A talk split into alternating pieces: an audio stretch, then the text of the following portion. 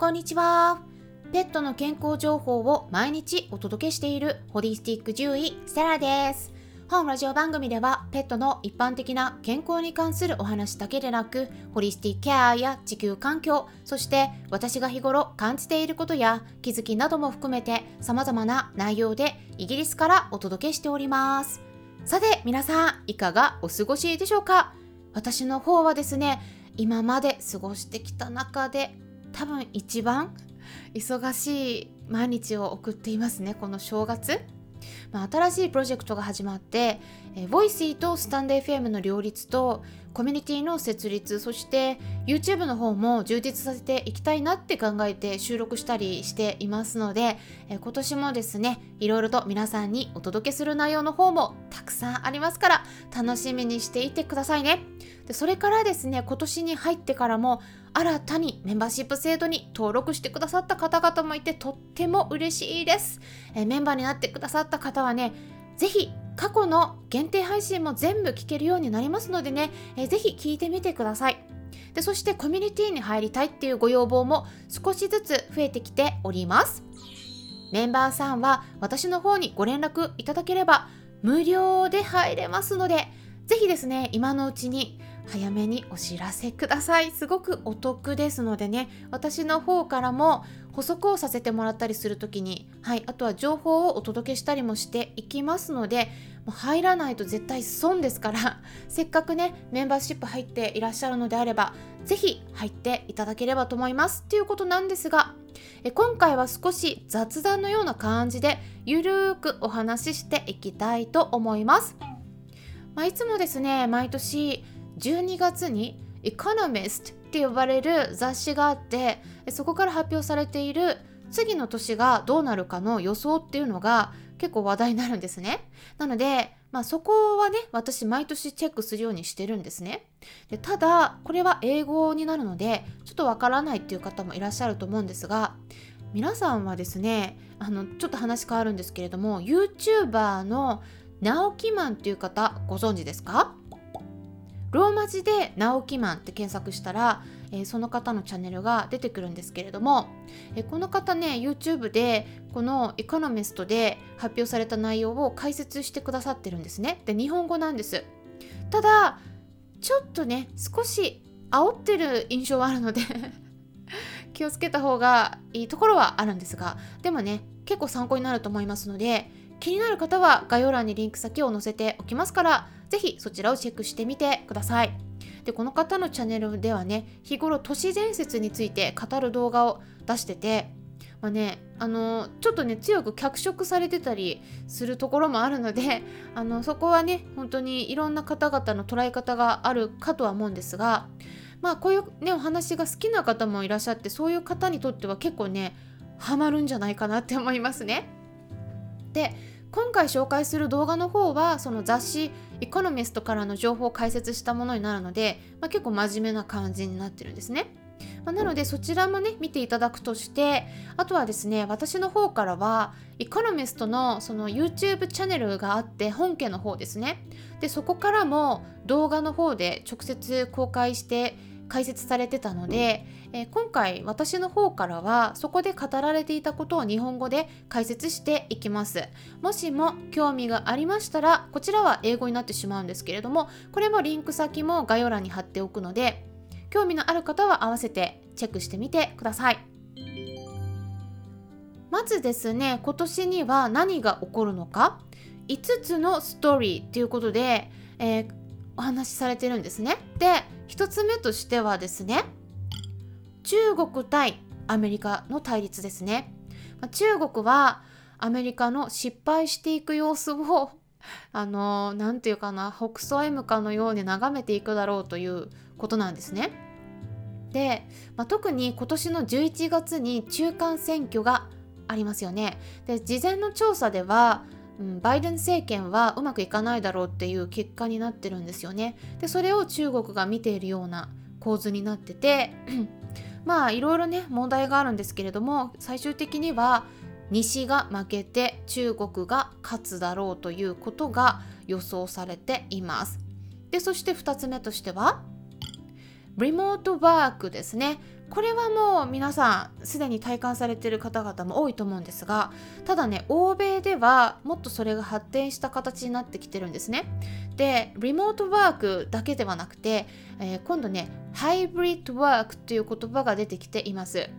これがね何を意味するか言いますともう欧米ではリモートワークっていうのは当たり前になっててでそれを今度どのように使うのかっていったことに焦点が当てられるようなステージに入ってるんですね。ハイブリッドワークっていうのは何か説明しますとあのお家で働いたり職場で働いたりっていったことを別々にこう選ぶんじゃなくてそれを組み合わせる仕事のスタイルのことを言います。家でいながらにして会議したりもするっていうことでお家にいる場合と職場で仕事する場合っていうこの仕事のスタイルが完全にミックスされるんですね。ハイブリッドっていうのは雑種っていう意味でこうミックスさせるっていうような、うん、混生物とかこう混ざ混ざってるものとかねそういう意味があるんですけどもそういうことなんですね。でこれは多分ねペット産業にとってもすごくプラスになると思いますまあ私の考えなんですけれども、まあ、お家だったら動物さんたちと一緒にいる時間が長くなるのでもっとペットを飼いやすくなったり世話をしながら仕事をするっていった形でもっと自由に働くことができるようになるっていうことですね。ただそこから起こりうる問題とかっていうのもねちょっと指摘はされていましたね。で3つ目としてははい来ました。メタバースです。これはですね日本語に訳すと仮想空間という意味なんですね。メタバースこれはあカタカナでメタバースって検索したらいろんな情報出てくると思うんですけれども。ええ初めて聞いた。何？メタバースって思われてる方もいらっしゃるかもしれないんですがまあそういう方の場合はねこう今はそういうものがちょっと出てきてるんだっていうふうにまあ軽くね考えていくといいと思います。ただ将来的にはこれがもっと私たちの身近な存在になって例えば獣医さんにオンライン相談する時もこの技術が利用されるようになったり、まあ、この技術利用して会議したりとかそんなこともね実現されるようになってくると思うんですね。まあ、イメージしにくい方は是非ね概要欄のリンク先のその英語の動画の方をね確認してみてください。まあ、英語わかんなくても動画で説明されてるので映像を見るだけでもねイメージがつきやすいと思います。でその仮想空間に関する情報がもっと広がって耳にする機会が増えるだろうと予想されてるんですね今年はね。特に VR ゲームってあるんですけどもこれをねやってるとイメージが分かりやすいと思いますね。つかみやすい。皆さんは VR ゲームって試してみたことありますか？私はあるんですけどこれすごいですねやっぱりね。あのちょっとね重いゴーグルみたいなものかけるんだけれどもそうすると目の前に広がる世界が一気に変わってその空間の中に自分がいるかのような感覚になるんですね。360度。なので人によってはねずっとそこにとどまりすぎるとちょっとめまいを起こしてしまうという人もいるのでまだまだね注意は必要だと思うんですがこのメタバースっていうのはねゲームの世界が一番進んでいると思いますので知りたい方はね体験してみたい方は是非 VR ゲームをねやってみるといいと思います。そして4つ目はアフリカ系ファッションブームの到来ですね。まあ、アメリカではもう去年とか一昨年くらいから少しずつ広がってきてるみたいなんですけれども、まあ、2022年今年はファッションの世界ではアメリカアフリカ系のファッションが主流になると予想されています、まあ、特にガーナ発の AAKS っていうブランドがあるんですよ。AAKS って全部英文字 4, 4つなんですけれども英文字4つで AAKS って検索したらねまあ、それだけだとね出ないかもしれないので多分えそこからカバンとかね洋服とかなんかこうそういう別のワードで検索したら出てくると思うんですけれどももう結構ね人気になってるみたいで、えー、一部ね売り切れなものもあるみたいなんですが日本でも買えるみたいなんですよ。なのでファッションに興味のある方先取りしたい方は是非検索するなどしてチェックしてみてください。アフリカ系のファッションが多分日本でも流行ってくるんじゃないかなって思います。そして5つ目としては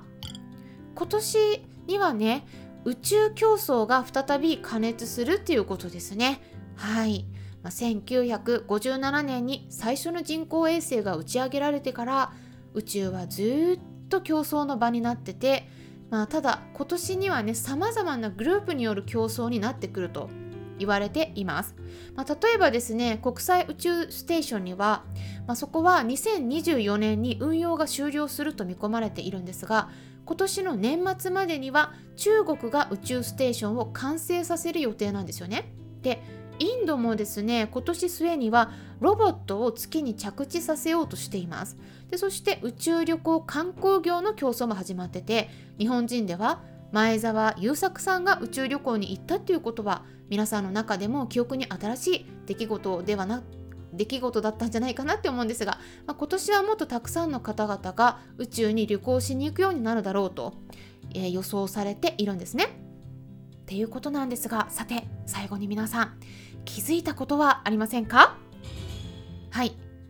コロナのことが話題になっていないんですよ。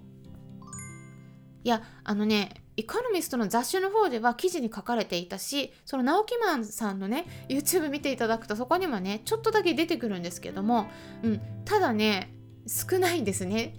でこれね私の解釈なんですが、ま、2020年終わりから2021年まで続いていた新型コロナウイルスの大流行というよりはインフルエンザみたいな流行の仕方になっていくっていう考え方になってるんじゃないかなって思います。っていうことでね、まあ、今回は動物のこととは直接関係はなかったんですが今年どうなっていくかっていうのはやっぱりねある程度知っておいた方が皆さんにとってもいいと思うんですね。なので2022年の大予想エコノミストからの情報をお届けしていきました。これからもためになる情報発信していきますのでよろしければいいねボタンのクリックを押していただいたりもしも周りにこういった私がお届けしている情報に興味のありそうな方がいらっしゃったらぜひ紹介してもらえたら嬉しいです。それではまた。たお会いしましょう。ホリスティック獣医サラでした。